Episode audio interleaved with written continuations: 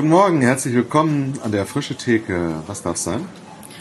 Äh, ja, wa was haben Sie denn im Angebot? Ja, heute könnte ich empfehlen schon jetzt Stefanie Schlenzek und Felix Goldinger, Ökumene, Entdecken, Kneipentour, Netzgemeinde. Das klingt super. Da nehme ich mal so, na so ungefähr 60 Minuten. Alles klar. Frische Theke. Erlesene Ideen für die Kirche von morgen. Wir sind hier im äh, bischöflichen Tonstudio zu Speyer, richtig? Genau. Ah. Sehr cool. Und wir sind hier bei der äh, Frische Theke. Wir sind auf der Suche nach Ideen für die Kirche von morgen und sind heute schon jetzt. Heute schon, ja, das hast du dir lange überlegt. Das habe ich mir ganz lange überlegt. Wir sind heute schon jetzt nämlich bei der Initiative schon jetzt und sind mit Felix und mit Stefanie hier und freuen uns sehr, dass ihr euch Zeit genommen habt. Vielen, vielen Dank. Sehr gerne. Ja, ja. Schön, dass ihr da seid. Genau. Und äh, erhoffen uns natürlich eine gute Spurensuche für die Kirche von morgen und glauben, dass wir viel Inspiration bei euch finden können. Und fangen einfach mal direkt an. Warum schon jetzt? Warum das so heißt, was wir hier machen? Na, ich glaube, da gibt es mehrere Zugänge. Der eine ist sicherlich, dass wir der Meinung sind, dass jetzt schon ganz vieles da ist von der Kirche von morgen und wir nicht erst noch viel herstellen müssen, sondern dass es auch eine Entdeckungsreise ist, dass wir achtsam, behutsam das angucken müssen, was schon jetzt da ist, was Gott auch jetzt schon tut in unserer Kirche, in unseren Kirchen, in unserer eigenen Kirche. Man könnte also sagen, nicht für die Kirche von morgen, sondern für die Kirche von heute. Ganz genau. Genau. Wenn ihr auf den Punkt bringen müsstet, was ist schon jetzt? Wir machen ganz viel Netzwerkarbeit. Das ist, glaube ich, so unser Selbstverständnis, würde ich sagen. Also wir versuchen einfach Menschen miteinander in Kontakt zu bringen in den verschiedenen Ecken der Landeskirche und des Bistums, dass die voneinander hören, wer da Lust hat auszuprobieren oder wer schon aktiv ist. Das machen wir live bei Stammtischen, aber auch digital auf unserem Blog. Okay, also ihr seid eigentlich ein, eigentlich ein Netzwerk innerhalb von zwei Kirchen. Genau. Genau. Zwei Kirchen, die aufeinander zugehen, die miteinander lernen wollen, die miteinander entdecken wollen und vor allem Leute miteinander vernetzen wollen, die Lust haben, daran mitzumachen. Cool. Gibt es da irgendeine, irgendeine Anekdote, wie das mal angefangen hat? Haben mal irgendwie haben zwei Bischöfe einen Unfall gehabt und äh, was, wie ist das überhaupt Ein Mann die fiel unter die Idee Räuber. Also zustande ein Mann, ein Mann stimmt ja schon mal, würde ich sagen. Mhm. Nämlich ein Mann aus dem Bistum. Ich habe noch eine Aufgabe im Bereich Ökumene bei der ACK, diese Arbeitsgemeinschaft christlicher Kirchen, und bin mit einem katholischen Kollegen gefahren. Und dann wollte er so ein bisschen wissen, wen er da denn eigentlich gerade neben sich sitzen hat, was mich so interessiert. Und ich habe von Fresh X erzählt und er meinte, da musst du unbedingt unseren Felix kennenlernen. Der macht das jetzt nämlich auch. und ich finde, macht das doch einfach gleich zusammen. Und dann hat er den Kontakt hergestellt und dann haben wir uns getroffen und dachten, jawohl. Wann war das? Im August oder Juli 2017. Mhm. Noch gar nicht so lange her. Stimmt. eigentlich. Das heißt, ihr habt das gegründet, ihr beide. Es ist nicht von oben, irgendwer hat beschlossen, wir müssten doch jetzt mal. Ist die Frage, wo oben und unten ist. Ja, genau. Seid ihr oben? Wir arbeiten ja schon beide, wenn es um oben und unten geht, auf einer Vernetzungs-, also auf einer Multiplikatorenebene. Ich bin angestellt im Ordinariat, ich habe da einen Referentenjob. Stefanie ist auch äh, in ihrer Kirche eher auf einer mittleren Ebene. Ich würde uns jetzt beide nicht als Spitzenposten bezeichnen. Nee. Aber es ist auch nicht so, dass wir von der Basis herkommen. Deswegen ist es uns ja auch so wichtig, mit den Leuten von vor Ort Kontakt zu kriegen. Bei den Stammtischen passiert das zum Beispiel. Und da Leute kennenzulernen, die das vor Ort machen. Was aber super ist, das muss man noch dazu sagen, beide Kirchen, die Landeskirche und das Bistum Speyer, haben sich einen Leitfaden gegeben für die Zusammenarbeit. Und da steht so was Nettes drin wie, alles, was ökumenisch getan, gemeinsam getan werden kann, soll auch ökumenisch gemeinsam getan werden. Und das hat uns natürlich sehr beflügelt und ermutigt, ähm, nicht lang nachzufragen, sondern einfach mal zu machen. Und zu sagen, wir setzen das um, was ihr ja schon lange beschlossen habt. Genau. genau. Auf der Webseite steht ja äh, schon jetzt ökumenisch, einfach und anders, diese drei Stichwörter. Wieso waren das die drei, die euch wichtig sind und was verbindet ihr damit? Also ökumenisch, das war es ja im Grunde schon direkt bei der Entstehungsgeschichte. Wir glauben aber auch, dass alle neuen Formen von Kirche im Ergebnis ökumenisch sein werden. Vielleicht nicht unbedingt im Planungsstadium, aber doch spätestens dann, wenn sich Menschen da zusammenfinden, gemeinsam ihre Form von Kirche entwickeln. Einfach, wir haben gedacht, möglichst wenig Schnickschnack. Wir wollen uns einfach an irgendeinem Ort treffen, in irgendeiner Kneipe, wo die Menschen hinkommen können, ohne Beamer, ohne sonstige Technik, einfach mit Inputs und wir wollen miteinander ins Gespräch kommen. Und anders, glaube ich, weil ähm, wir selbst merken, dass wir so ein bisschen anders sind und Lust haben, mit Leuten, die ähnlich anders sind, Kirche nochmal neu zu denken. Es ist ja so die Rede manchmal von, von der Gabe, vom Geschenk nicht mehr ins System zu passen, the gift of not fitting in. Und das, glaube ich, gehört auch zum Programm. Dass wir die Unruhigen, die sagen, ähm, oh, irgendwie ist das alles komisch geworden und ich suche eigentlich, ich habe da eine Sehnsucht nach einer Kirche, die anders ist, den wollen wir Mut machen. Mit dem wollen wir suchen und finden, wie das geht. Das heißt, ihr habt gesagt, wir haben uns irgendwie gefunden, irgendwie haben wir die gleiche Energie und eine ähnliche Vision. Wie ging das dann weiter? Also was sind die Schritte, die ihr gegangen seid? Was ist dann daraus geworden? Diese ersten Treffen eigentlich schon waren wie so ein Ideen-Ping-Pong. Einer hat was gesagt und der andere dachte jeweils, ja genau. Und dann machen wir es so weiter. Ja genau. Und dann geht's in die Richtung. Also das war schon bei der Findung unseres Namens der Fall, aber auch wenn es darum ging, die Stammtische zu entwickeln. Das war so mein Gefühl bei der ganzen Bewegung, bei dem ganzen Suchprozess und ich finde, so läuft es eigentlich immer noch. Ich fand es auch ziemlich irre, dass wir mit gleichen Ideen, mit gleichen ähm, Hoffnungen da aufeinander getroffen sind. Da steckt schon auch so ein bisschen Fügung, finde ich, drin. Da hat der Geist gute Arbeit gemacht, würde ich sagen. Dass wir zu, also zueinander gefunden haben, dass wir uns kennengelernt haben, dass, die, dass in beiden Kirchen gerade so eine Suchbewegung losgegangen ist das ist ja nicht nur bei schon jetzt der Fall. Mhm. Ähm, sowohl das Bistum als auch die Landeskirche machen das auch in größer, angelegt, größer angelegten ähm, Initiativen.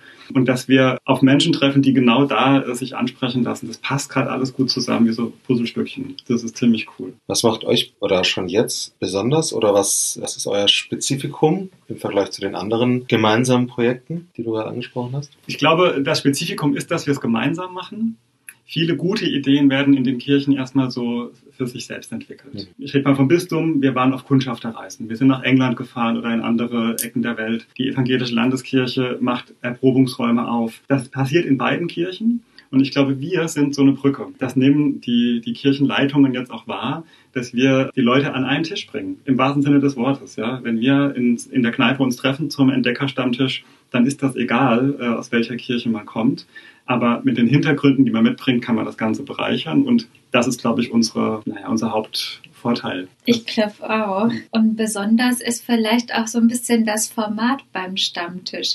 Wir wissen ja nie, was auf uns zukommt oder wer auf uns zukommt. Wir arbeiten da ohne Anmeldung oder ähnliches, sondern wir lassen uns einfach auch immer überraschen, wer da eigentlich an diesem Abend Zeit und Lust findet, um mit uns zusammen über Kirche nachzudenken. Ganz oft ist das auch erstmal so ein bisschen so ein Traurigsein über das, was im Moment da ist oder über über das, was fehlt, aber es klappt eigentlich doch immer gut, dann neue Hoffnung zu wecken und neue Ideen zu finden. Und wenn es nur eine Sehnsucht ist und der Weg zur Idee noch ein bisschen braucht. Wie muss ich mir so einen Abend vorstellen? Ist der vorstrukturiert oder kommt da eben wer kommt und dann holt man sich sein Bier und unterhält sich mal über das, was einem gerade einfällt?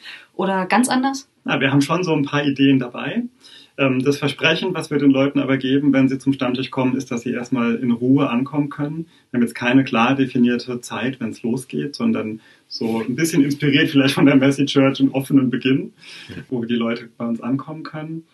Dann setzen wir schon ähm, einen inhaltlichen Punkt. Wir, bringen so ein bisschen ähm, eine Idee rein aus der Fresh-X-Szene oder Sozialraumorientierung war jetzt schon ein wichtiges Stichwort und liefern einfach so ein paar Gedankenanstöße. Oft, damit die Leute in den Tischgruppen ins Gespräch kommen können und in der, der Austausch stattfindet. Wir achten auch darauf, dass wir ein bisschen davon mitkriegen. Das heißt, die Leute können was an uns zurückspiegeln von dem, was sie da ähm, schreiben und denken und miteinander austauschen. Und was auf jeden Fall dazu gehört zu so einem Abend, ähm, auch wenn es ein bisschen exotisch ist, ist unser Kneipengebet. Wir, ähm, wir wollen mit den Leuten schon auch das äh, ernst nehmen, was wir so verstanden haben aus ähm, diesen Settings, wo Kirche neu aufbricht. Dass das eben nicht nur ähm, gemacht wird und man nicht nur ähm, Dinge umsetzt, die man irgendwie in einem Projektplan festhält, sondern dass man auch ein bisschen mit der Initiative des Heiligen Geistes rechnet und den da auch mal zu Wort kommen lässt ähm, und ins Gebet nimmt. Das fand ich auch selber eine ganz spannende Erfahrung.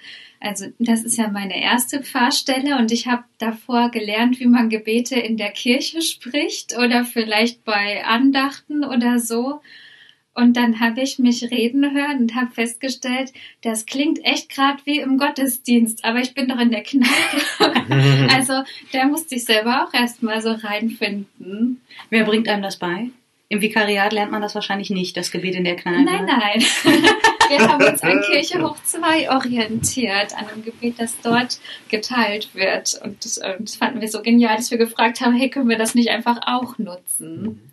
Aber ich habe gemerkt, so der Weg zwischen es toll finden und es sagen zu können, so dass es nicht nach Pfarrerin in der Kirche klingt, das ist schon auch ähm, ein Schritt. Das Ja. muss man üben, hatte ich den Eindruck. Das ist ja auch, finde ich, wichtig, dass wir alle Lernende und Suchende sind. Ja. Wir sind ja nicht die beiden, die jetzt aus Speyer oder aus Landau kommen und sagen, Leute, so geht das, sondern wir, wir stammeln da auch manchmal rum Ja. und wissen gerade nicht so richtig wie. Und das macht, glaube ich, sehr, ähm, sehr authentisch. Was hat euch denn ganz persönlich dazu getrieben, dass euch das wichtig ist, was ihr da jetzt gerade macht? Also bei mir war es ein Gemeindepraktikum gewesen. Ich hatte das Glück, bei einem Pfarrer zu landen, der eine Riesenliebe zu Fresh X hat, der auch ein Studiensemester in England gemacht hat. Und seitdem hat mich der Gedanke gar nicht mehr losgelassen. Ich dachte, irgendwann muss ich irgendwas mit Fresh X machen. Und umso schöner war das dann, als der Kollege aus dem Bistum gesagt hat, hey, bei uns hat jemand die gleiche Vision, da möchte auch jemand ausprobieren. Da macht sich auch jemand auf den Weg, startet doch gemeinsam. Für mich war es so, ich habe jahrelang in der Jugendarbeit gearbeitet beim BDKJ und hatte dort ähm, eine kirchliche Heimat. Und als ich dort aufgehört habe, habe ich relativ schnell gemerkt, huch, ähm, das ist mir jetzt abhanden gekommen. Mhm. Und in der Zeit ähm, fand diese Reise nach England statt, die unser Bistum unternommen hat, eben zu Orten, wo Fresh Expressions ähm, laufen. Wir waren erst in London und dann auf dem platten Land. Das ist eher so Bistum Speyer-mäßig. Komm, Speyer und London, das Ja. Ja, nicht, viel, nicht so viel London hier. ähm, naja, und das hat die ganze Delegation, die dort war. Wir waren zwar eine kleine Gruppe, aber das hat uns alles echt alle umgehauen, was wir dort gesehen haben. Weil es so einfach und so schlicht, aber trotzdem so, so tief und so echt war. Und die Sehnsucht, ähm, die konnte ich Gott sei Dank eben auch in meinem Job dann ähm, irgendwie mitnehmen und in Form von schon jetzt ähm, zum Beispiel Gestalt geben. Cool. Und die Leute, die jetzt zu diesen Stammtischen kommen, was sind das für Leute und was treibt die und wie erfahren die überhaupt davon, dass da so ein Stammtisch stattfindet? sind eigentlich ganz unterschiedliche Leute, ne? Welche, die echt für die Gemeinde beruflich arbeiten, aber auch ganz viele Ehrenamtliche, die einfach auch merken, irgendwie ist mir Glaube wichtig, aber mit der Form von Kirche, die wir jetzt haben, da kann ich gar nicht so viel anfangen. Ich würde sagen, das ist eigentlich so unser Hauptpublikum. Was dann ganz spannend ist, es gibt immer mal wieder Leute, die lesen davon in der Zeitung. Mhm. Dahin schaffen wir es meistens noch, weil das irgendwie ja witzig ist, wenn Kirche sagt, wir treffen uns in der Kneipe und Ja. oft druckt die Lokalredaktion dann unsere Ankündigung ab. Und dann kommen Leute und sagen, ich habe ähm, schon jahrelang keinen Kontakt mehr zur Kirche. Wenn ich das lese, dann bin ich aber dabei. Das Okay. Coole, finde ich daran ist, dass wir die Leute irgendwie ähm, erreichen damit und dass die auch einen Ort finden, wo sie darüber reden können. Was uns noch fehlt, ist dann tatsächlich die Möglichkeit, die an die Hand zu nehmen und zu sagen, so, da wo du lebst, da bist du ja genau richtig und dort kann es jetzt mit dir losgehen. Das ist noch ein Schritt, den wir irgendwann gehen müssen, weil wir ja nicht nur Hoffnung und Sehnsucht wecken wollen, sondern auch die Leute wirklich ins Tun bringen wollen Wie könnte das funktionieren? dass gerade diese Fremden, also diese, diese Entfernten, ich glaube, die brauchen vor Ort Partner, Partnerinnen, die mit Mhm. ihnen auf den Weg gehen.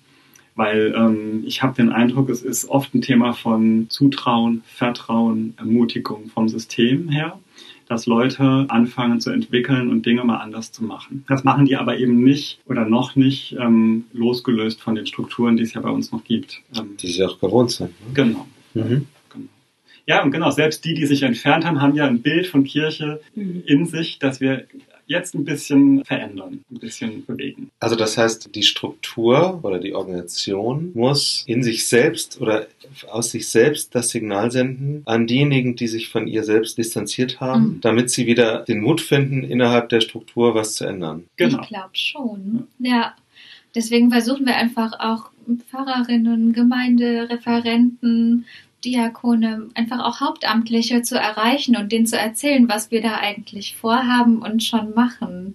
Dass sie einfach wissen, da gibt es Leute, die hätten Lust, was auszuprobieren.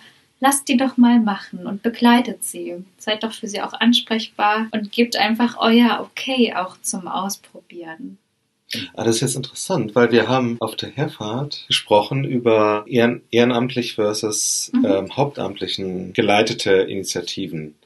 Und das klingt jetzt eher, dass euer Traum wäre, die Hauptamtlichen ermöglichen, den Ehrenamtlichen was Neues zu machen und nicht die Hauptamtlichen machen was Neues. Mhm. Richtig? Also das wäre auf jeden Fall mein Traum. Ich glaube, dass das ziemlich schwierig ist in der Umsetzung, weil ganz viele das noch gewohnt sind. Der Pfarrer oder die Pfarrerin sagt, was gemacht wird. Mhm. Und die Aufgaben, die es zu verteilen gibt, die sind dieselben wie vor 50 Jahren. Aber dass da auch einfach Neues entstehen kann und man dafür Altes weglassen kann, das muss erst so ein bisschen reifen, glaube ich, der Gedanke. Mhm. Mhm. Ja, und ich glaube auch eine Kirche, die es lernt, was es bedeutet, zu, im Kontext zu verstehen. Die muss auch lernen, dass Leute aus diesem Kontext heraus Kirche entwickeln und man nicht der Überbringer einer Kirche ist, sondern dass die von dort kommt. Ja. Ähm, insofern brauchen wir Menschen, die wir gerade noch nicht haben. Das wäre eine Leistung, die wir mit schon jetzt vielleicht zumindest in ersten Schritten mal erbringen. Versteht ihr euch denn selber auch als Kirche, wenn ihr euch da trefft? Oder ist das ein Netzwerk, woraus Kirche neu entstehen könnte oder Veränderungsprozesse in der Kirche angestoßen werden? Bei den Stammtischen. Ja, bei den? Stammtischen. Also ich stelle mir Mhm. vor, diese Leute, von denen du da erzählst, die lesen in der äh, Zeitung davon und sind durch was angesprochen und sagen, wenn Kirche so ist, dann bin ich auf einmal auch dabei. Die kommen ja vielleicht gar nicht, um zu sagen, okay, hier bekomme ich jetzt einen Impuls, den ich irgendwo anders dann umsetze, sondern die scheinen ja zu kommen, weil sie irgendwas an diesem Abend anzieht oder sie faszinierend finden oder so. Ich glaube, Kirche hat einfach ganz viele Gesichter und ein ökumenisches Gesicht könnte schon jetzt sein. Mhm. Und ich würde auch schon sagen, wir sind an dem Abend Gemeinde und wir sind Kirche. Natürlich in einem sehr fragilen Zustand. Mhm. Ähm, das ist nicht so, dass wir schon feste Strukturen haben, dass wir immer die gleichen Teilnehmerinnen und Teilnehmer hätten. Mhm. Da ist noch viel, äh, viel Wechsel drin. Wir machen es ja jetzt erst seit einem Jahr, aber ich habe schon die Hoffnung, dass sich so Netzwerke knüpfen, an unterschiedlichen Orten auch hier in der Pfalz, die äh, voneinander wissen und sich auch gerne treffen. Vielleicht auch mal ohne uns. Mhm. Also wir, wir müssen das ja nicht immer leiten und durchziehen. Es wäre cool, wenn die äh, in Zukunft sagen, in vier Wochen treffen wir uns wieder. Wir aus Speyer laden wir vielleicht ein. Aber wir sind hier diejenigen, die verrückt denken. Wir sind die, die Spaß an, am Entwickeln haben. Und wir bestärken uns hier. Wir geben uns hier irgendwie einen Raum, in dem wir das äh, miteinander teilen, was wir so erleben, reflektieren. So. Wenn so ein System entstünde, das schon jetzt, fände ich das echt stark. Habt ihr eigentlich dafür extra irgendwie auch Kapazität, die ihr zur Verfügung gestellt bekommt? Oder macht ihr das quasi innerhalb eures Werdet ihr bezahlt? Jobs? Nein, nee, ihr seid ja, also für das Gemeinsame meine ich, gerade dafür. Oder ist habt ihr es einfach gesagt, wir machen das jetzt? Das ist Teil unseres jeweiligen Auftrags. Im Moment ist das so. Also ich habe einen Stellenanteil für Gemeindeentwicklung und Glaubenskurse. So ein gemeinsames Stellenthema ist das. Und da fällt für mich schon jetzt ganz stark ins Gewicht. Ja, bei mir ist es auch so. Also der, ähm, mein, mein Vorgesetzter, mein Chef, der sagt, das ist im Teil der missionarischen Pastoral ein wichtiger Beitrag äh, für, für Bistum und Landeskirche. Macht das. Mhm. Und wie begegnen euch die Leute jetzt, die Hauptamtlichen zum Beispiel, die ihr einladet oder von denen ihr in gewisser Weise ja auch verlangt, jetzt ändert mal eure Arbeitsweise und ermöglicht den Ehrenamtlichen mehr. Erleben die das als Zusatzbelastung oder als Entlastung? Weil das, was mir eben oft begegnet, ist auch diese Denke, oh, jetzt auch noch das und es ist schon so viel. Und ich vermute, auch das ist auf katholischer und evangelischer Seite sehr ähnlich. Ich habe die katholische Formulierung unter Beibehaltung aller anderen Aufgaben kommt auch noch das nächste dazu gelernt und habe dann manchmal den Eindruck, dass alles, was neu ist, irgendwie auch belastet. Aber nicht für die Leute, die zu den Stammtischen kommen. Weil die, die dahin kommen, die kommen mit so einer Erfahrung, dass das bisherige nicht mehr trägt und funktioniert. Die haben zum Teil, Stefanie hat es gesagt, äh, Frustrationen, die sie mitbringen, Fragen, Ratlosigkeit Mhm. und die suchen sich Leute, mit denen sie das teilen und austauschen können, die, wo man auch wieder Bestärkung findet. Da geht es eigentlich nicht noch on top was drauf zu machen, sondern da ist schon angekommen, ähm, bestimmte Dinge können so nicht weitergehen. Ja. Und deshalb brauchen wir eine neue Arbeitsweise. Es sind viele Fragen, die da bei den Stammtischen ausgetauscht werden. Ich finde auch, dass wir relativ schnell über diese Lamento-Geschichte hinwegkommen Mhm. bei diesen Mhm. Abenden. Das ist gar nicht so das Prägende. Also es ist nicht die Selbsthilfegruppe und jeder sagt jetzt mal, mein Problem ist, sondern es geht nach vorne. Das gibt's schon auch mal, ja. Diese Frustrationserfahrungen, die haben auch ihren Ort. Aber eigentlich sitzen die da mit ihren Visionen, mit Mhm. ihren, ähm, mit ihren Ideen von Zukunft. Kannst du mal konkret machen? Was sind das für Ideen? Was sind das für Visionen? Eine Vision zum Beispiel, die, die jetzt schon öfters mal jemand mitgebracht hat, also eine spezielle Person ist ähm, Kirche am Spielplatz. Die sieht in ihrem Ort ständig, ähm, dass da das Leben tobt und, und erzählt davon, dass es sie umtreibt, dass das nicht Kirche ist. Hm. Oder dass Kirche da keine Rolle spielt. Ja. Und die Frage, äh, die sie dann hat, ist, wie, wie könnte das denn gehen? Wie können wir verstehen, was die Menschen auf diesem Spielplatz umtreibt? Wie können wir denen auch ähm, entgegenkommen? Was können wir denn tun, dass das äh, ein Miteinander wird? Eine Gemeinde in Köln hat sich auch die Frage gestellt und die haben in ihrem Gemeindebezirk oder neben ihrem Gemeindehaus einen Spielplatz, der völlig verwahrlost war. Und dann haben sie einfach gesagt, wir nehmen diesen jetzt und machen ihn neu. Dann haben die ihn als Gemeinde zusammen mit vielen Leuten aus der Umgebung, die gar nicht zur Gemeinde gehörten, selbst wieder aufgebaut. Die Stadt hat dann irgendwie gesagt, ja, sie, was war das? Ich glaube, die Stadt hat gesagt, wir glauben da nicht dran, dass ihr das schafft, aber wir, wenn ihr sozusagen alles, was ihr an Spenden reinkriegt, äh, verdoppeln wir. Und das, äh, das war dann richtig viel Geld. Und dann haben die das durch Privatinitiativen und Firmen und wer auch immer dann da irgendwie Ja, cool. gespendet hat. Ja. Und die haben das dann in so Wochenend-Workshops immer mit den ganzen Leuten aufgebaut Mhm. und irgendwann ein großes Fest gefeiert, als der dann stand. Voll gut. Ja. Und halt damit irgendwie waren die als Gemeinde mit diesem Spielplatz Mhm. nicht nur verbunden, sondern es war dann plötzlich irgendwie eins. Aber es war nicht, Gemeinde macht irgendwas für, Ja, genau. sondern es war mit allen zusammen. Genau. Das fand ich richtig gut. Ja, ja, genau. Das ist ja auch was ganz Besonderes, wenn man so an einem ganz praktischen Projekt zusammenarbeitet.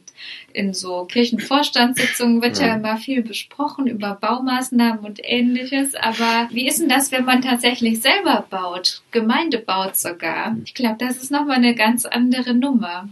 Wenn ihr euch, also wir haben ein bisschen auch schon über Wünsche und Träume für schon jetzt und die Initiative und hier Bistum und Landeskirche und so weiter gesprochen. Wenn ihr das jetzt mal konkretisieren würdet, was würdet ihr euch wünschen, was ganz konkret passiert? Also wenn man sich die nächsten fünf Jahre anguckt oder so, was würdet ihr euch wünschen, was in diesen fünf Jahren passieren könnte? Ich fände es klasse, wenn das passieren würde, was Felix schon gesagt hat, nämlich dass Leute das angehen und sagen, hey, wir treffen uns. Wir treffen uns an dem Ort, katholisch, evangelisch, andere christliche Konfessionen und Leute, die einfach sagen, ich glaube, das ist gut, was ihr da macht. Und die treffen sich ohne uns. Wir sind ansprechbar, wir freuen uns, wenn wir Geschichten hören und wir bringen auch gerne Leute miteinander in Kontakt. Aber ich glaube, ganz wichtig ist, dass das vor Ort geschieht, dass Menschen da miteinander ganz dicht ins, ins Handeln kommen, aber auch miteinander entdecken, hoppla, das ist ja auch eine Form von Glaube, die wir hier gerade leben. Und ich fände super, oder ich bin mir auch ziemlich sicher, dass wir in fünf Jahren bei diesen, bei diesen Abenden über Erfahrungen in neuen Kirchformen reden werden. Das fühlt sich so energiegeladen an, wenn die Leute anfangen zu reden. Ja. Die werden nicht noch lange warten, sondern die werden anfangen, Kirchen neu zu gründen und neue Formen von Gemeinschaften aufzubauen. Und da werden wir bald drüber reden, wie das läuft. Bin ich mir ziemlich sicher. Ich finde dieses ökumenische, äh, das begeistert mich total und fasziniert mich und gleichzeitig frage ich mich auch, gibt es da nicht irgendwie so Stolpersteine, die einem das mit in den Weg legt oder die man beachten muss oder so? Wir haben auf der Helfer schon gesagt, eigentlich wäre es mal spannend zu hören, was habt ihr eigentlich von der jeweils anderen Konfession gelernt, aber wo denkt ihr vielleicht auch, oh mein Gott, was äh, machen die sich denn darüber Gedanken oder so? Oder vielleicht auch ganz allgemein, wenn man ökumenisch zusammenarbeiten will, dann achtet man am besten von vornherein auf Punkt, Punkt, Punkt oder so. Also könnt ihr so ein bisschen mit reinnehmen in eure Ökumene-Erfahrung. Gut, was uns am Anfang aufgefallen ist, wir mussten erstmal bestimmte Begriffe miteinander Mhm. klären.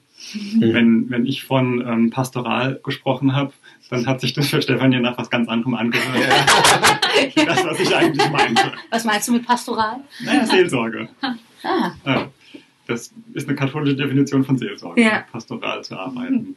Ähm, aber ich, und das Wichtige ist ja nicht nur, dass man versteht, dass, äh, nee, das ist das Wichtige, dass man versteht, dass das für den jeweils anderen eine andere Bedeutung hat. Und dass man da behutsam mit umgeht.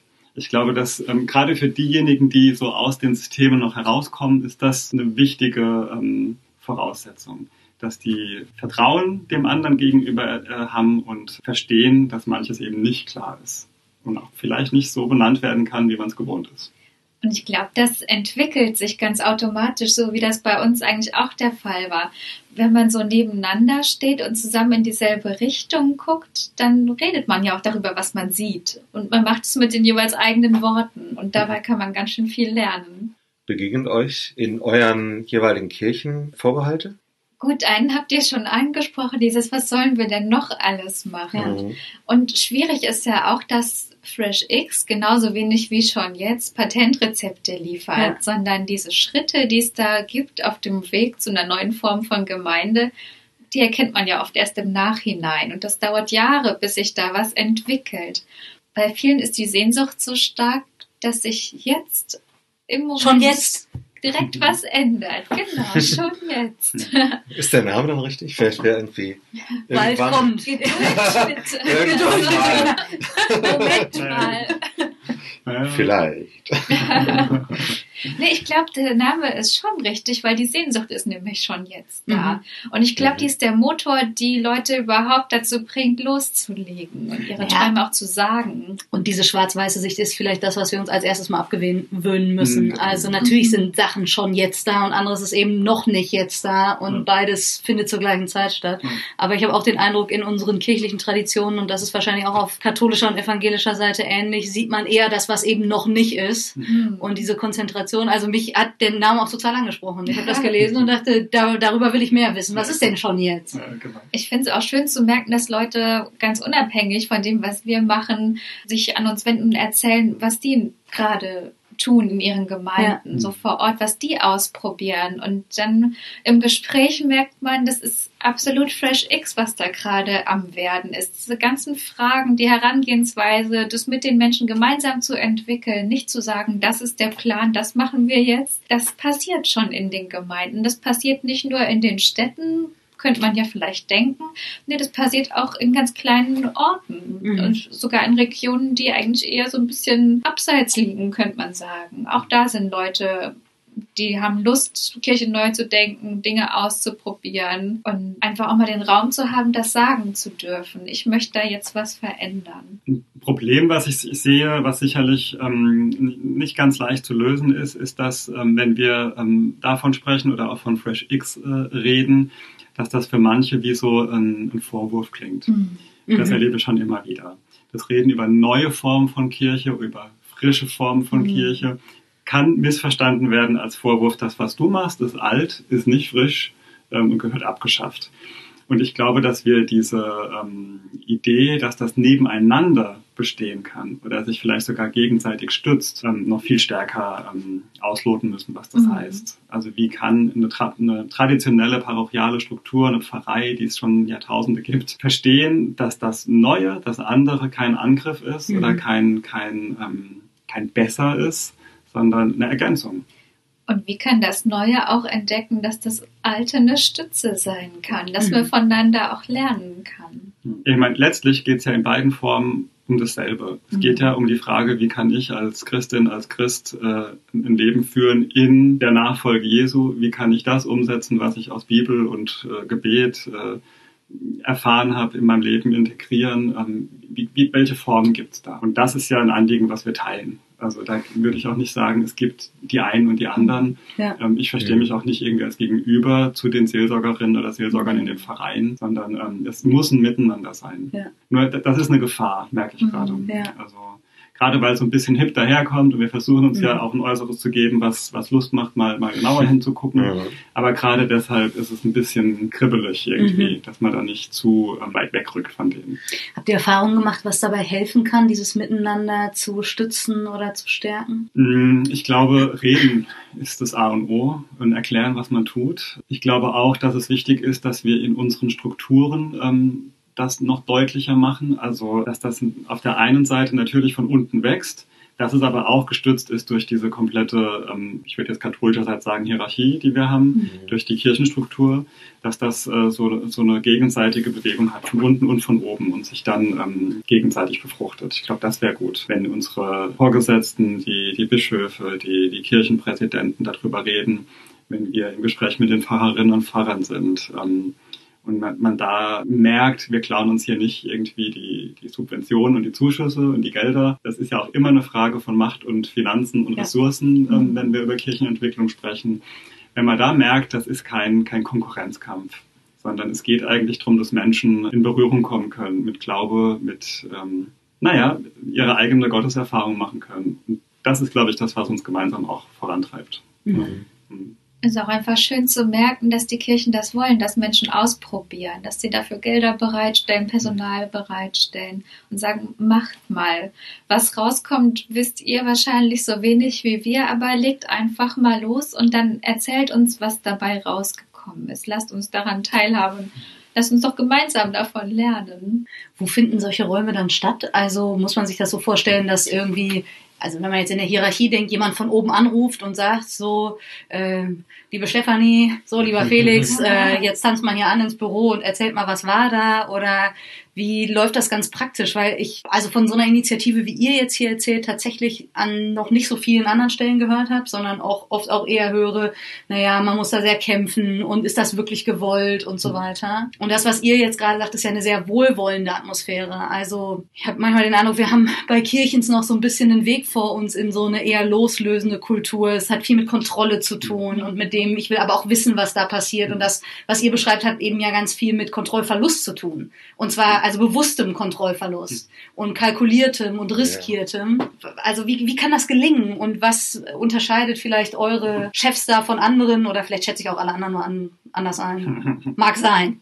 Naja, ich glaube, wir haben schon beides auch hier. Auf der einen Seite ist das so, dass es sehr wohlwollend ist, dass die unsere Vorgesetzten das unterstützen, dass zum Beispiel die Bistumsleitung auch mit auf diesen Reisen war und selbst Feuer gefangen hat für diese Idee, neue Formen von Kirche zu entwickeln. Gleichzeitig ist sowas wie das kirchliche Meldewesen einer der größten Bremsklötze für die Entwicklung von Personalgemeinden, weil das kann das erstmal nicht abbilden. Und da greift die Struktur voll zu und sagt, Moment, langsam können wir noch nicht kontrollieren das müssen wir noch austarieren. Ja. Aber erstmal würde ich sagen, ähm, haben der Bischof, der Kirchenpräsident, unsere direkten Vorgesetzten ein großes Herz für dieses mhm. Thema. Mhm. Ja. Das glaube ich auch. Also unsere Personaldezernentin zum Beispiel, die war vorher Pfarrerin für Weltmissionen. Die hat einfach auch viel mhm. gesehen und teilt so unsere Sehnsucht nach einer lebendigen ja. Kirche. Und die sieht sie genauso in klassischen Gemeinden wie auch in neuen Formen. Und das ist genau das Schöne. Das ist die Chance daran, dass beides nebeneinander stehen kann. Und der Austausch findet dann beim Mittagessen statt? Oder gibt es da Mit offizielle Wege für? Also richtig cool ist, dass es in der evangelischen Landeskirche bei uns jetzt so einen Schirm gibt, einen Finanzschirm, der aber auch eben mit einem Gremium verbunden ist. Das nennt sich Erprobungsräume und Ach, die haben den Felix da rein nominiert. Praktisch. Moment, bei euch in der Landeskirche ja. den katholischen Felix rein nominiert. Genau. Das ist cool. Ja, finde ich auch. Mhm. Ja. Das ist ziemlich verrückt, aber ist echt gut. Ja. ja. Schon jetzt. Genau. Ja. Jetzt Schon jetzt verrückt. Ja. Ja, und dann ähm, ist es schon, letztens hatten wir zum Beispiel die große Ehre, im ökumenischen Kontaktkreis vorzustellen, was wir tun. Das ist auch halt einfach super, dass wir diese Plattform kriegen.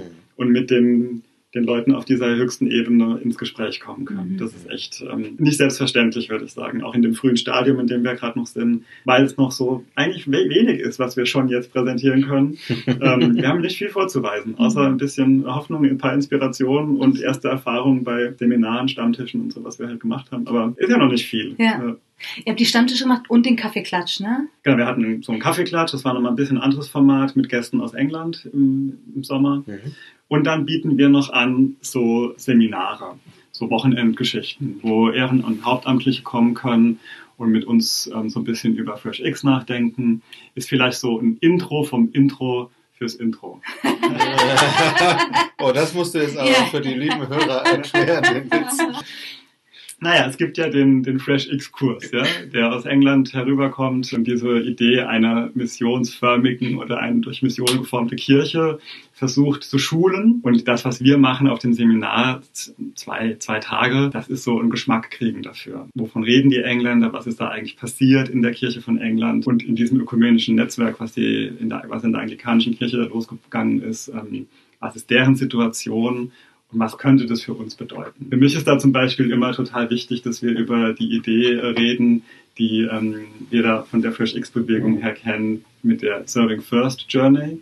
Ich finde diese fünf Entwicklungsschritte, so verstehe ich das, total hilfreich für die Frage, wie geht das eigentlich, was die da machen, ein bisschen was zu verstehen. Kannst du ganz kurz nur äh, Serving First erklären, damit das klar ist? Genau. Also ich meine, also, was ich da so höre, ist, dass es losgeht mit einem mit einem Schärfen des Hörsinns. Also das Double Listening, Hören auf Gott, Hören auf die Menschen. Die Frage, wie kann ich den Leuten um mich herum einen Dienst erweisen? Wie kann ich denen entgegenkommen? Wie kann ich ähm, als Christ einen Auftrag erfüllen, in diese Bewegung, die Gott zu den Menschen geht, mit einsteigen? Wie kann Gemeinschaft entstehen?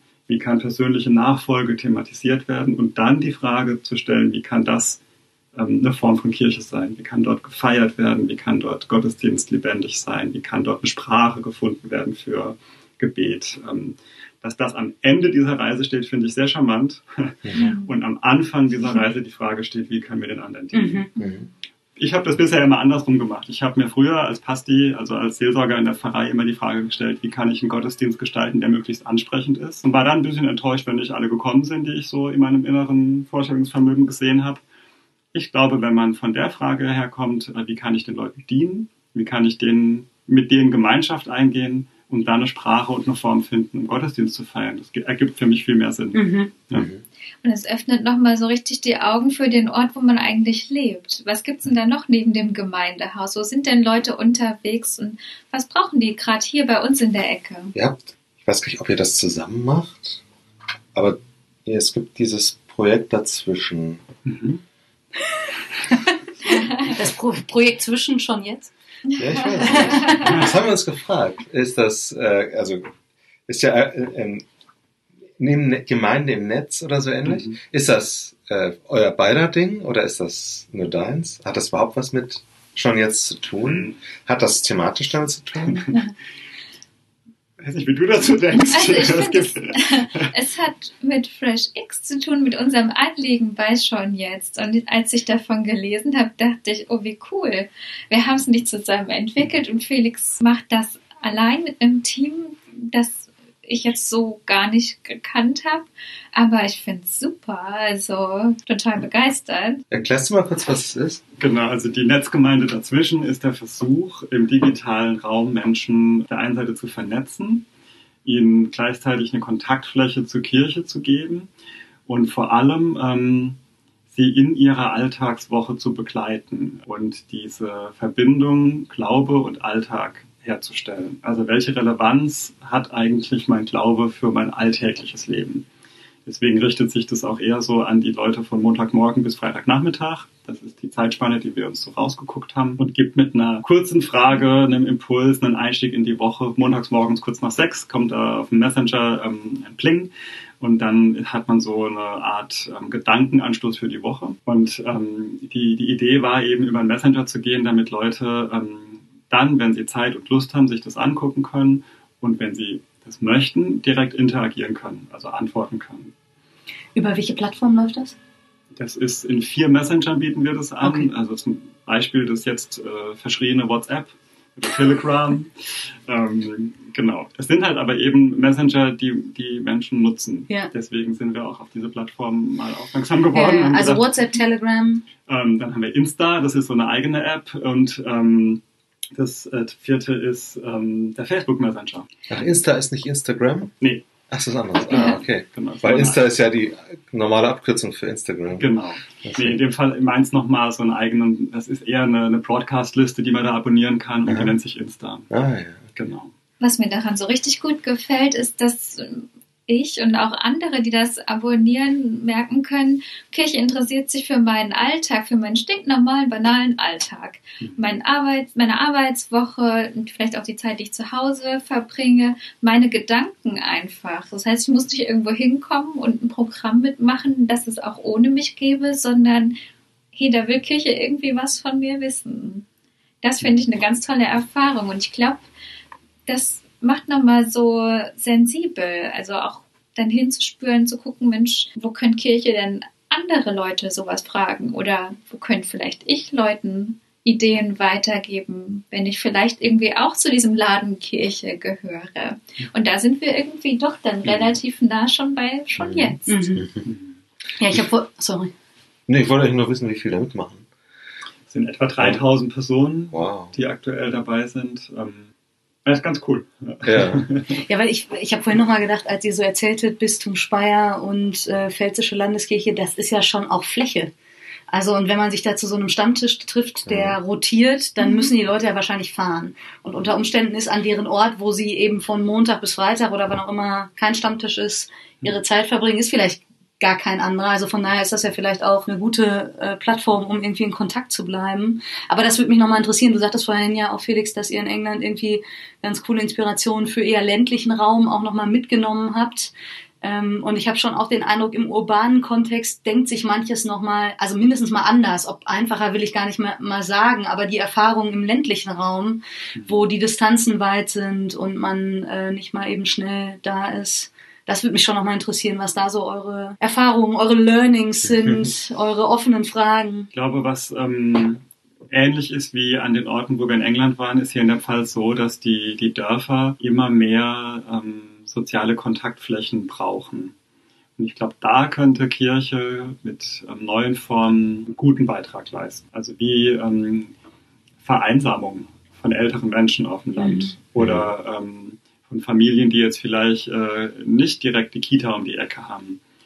Sowas, finde ich, wäre ein gutes Lernfeld, wo man mal überlegen kann, wie geht das hier in der Pfalz. Das war auch, glaube ich, das, also das, das Wichtigste, was wir in England kennengelernt haben, diese Formen, wo Menschen Gemeinschaftserfahrungen machen können, wo sie ihren Raum haben, um mal miteinander zu essen, ein bisschen zu quatschen. Das hat, finde ich, auch Potenzial hier für die Pfalz. Wir haben ja so ein paar Städtchen auch, da gehen auch andere Sachen vielleicht, aber Was ist die größte Stadt der Pfalz? Ludwigshafen wahrscheinlich. Ich glaube auch. Ludwigshafen wird so. Ja, dann. Genau. Das ist zwar der Rand äh, und eine der schönsten Städte hat man ja vor kurzem auch wieder gesehen in den sozialen Netzwerken Ludwigshafen, genau. Dann haben wir noch Kaiserslautern, ist aber auch gerade schwer ähm, gebeutelt. Ne? Der FCK macht es nicht so leicht. Auch eine Plattform vielleicht und eine Möglichkeit, äh, mal über eine Fresh X nachzudenken.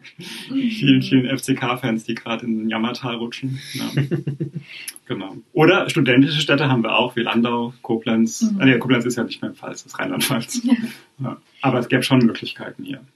Ja, und ich glaube, es ist irgendwie, vielleicht braucht es beides, diese, diese Live-Geschichten bei den Stammtischen, aber ich glaube, es kann auch an anderen Orten andere Austauschformen geben. Also uns geht es ja auch darum, mit den Kollegen vor Ort stärker in Kontakt zu treten, zu hören, was probiert ihr denn vielleicht schon aus, wo können wir helfen. Und diese Geschichten auf unserem Blog sichtbar zu machen, auch für andere, ich glaube, das ist auch schon eine gute Sache. Es muss nicht unbedingt für alle Regionen der Stammtisch sein, sondern vielleicht kann man auch anders voneinander erfahren oder bei einem Wochenendseminar oder ja, ich glaube, da gibt es auch vielleicht ganz viele Möglichkeiten, an die wir jetzt noch gar nicht denken. Mhm. Wo findet man euch, wenn man in Kontakt treten will? Am einfachsten im Internet unter www.schon-jetzt.de oder halt in Landau oder in Speyer. Genau. oder auf Facebook. Netzgemeinde oder auf dazwischen ist www irgendwas oder? www.netzgemeinde-dazwischen.de Ich erkenne ein Muster. Ja. genau. So ist das. Mich würde noch eine Sache interessieren. Wenn Leute irgendwie irgendwo sitzen in Deutschland und das Gefühl haben, ich bin hier in meiner in meinem Bistum oder ich bin hier in meinem Kirchenkreis äh, evangelischerseits und ich will, habe eigentlich Bock auf Ökumene, ich will mit meinen jeweils anderen Kollegen mal zusammenarbeiten. Wie stellt man das am besten an? Hingehen, anklopfen und sagen, hallo, ich habe Lust. genau. Ich glaube auch, man muss sich trauen, aufeinander zuzugehen und zu sagen, ich hätte echt Spaß dran, mit dir drüber nachzudenken und zu entwickeln. Und ehrlich gesagt weiß ich noch gar nicht so viel von dir, aber ich glaube, das könnte ja vielleicht irgendwie sich ändern in der Zusammenarbeit. Ich meine, was man aus der ganzen Fresh X-Bewegung auch lernen kann, ist so eine gegenseitige Großzügigkeit. Mhm. Ich fand es sehr beeindruckend, dass die verschiedenen Konfessionen, Denominationen, die wir so getroffen haben, sich über die Erfolge der anderen gefreut haben, das mitgetragen haben, sich engagiert haben und es nie eine Frage war, was kriegt der, was ich nicht habe, was habe ich mehr als der andere. Mhm. Ich glaube, diese Fragen, die ja auch in unseren Kirchen nicht immer ganz klein waren, ähm, die müssen wir abhaken. Ja. Ähm, es geht darum, dass wir gemeinsam äh, an dieser Mission bauen und voneinander lernen, miteinander lernen Mhm. und auch mal drüber reden, was bei dir schiefgegangen ist und was bei mir schiefgegangen ist. Ähm, und dann sich nicht irgendwie heimlich freuen, sondern ähm, gucken, wie man es gemeinsam besser macht. Mhm. Ja. Ich finde das ein wunderbares Schlusswort. Ja, genau. Vielen Dank. Ja, vielen, vielen herzlichen Dank. Und ähm, genau, ich sage nochmal, ich habe es ja jetzt gelernt, www.schon-jetzt.de, www.netzgemeinde-dazwischen.de und wir verlinken das Ganze nochmal und äh, freuen uns sehr, in Zukunft mehr von euch zu hören und äh, sagen, ja, vielen, vielen Dank fürs Gespräch, das war sehr inspirierend. Ja, gerne. Danke, dass ihr da wart. Willkommen seid. Ja.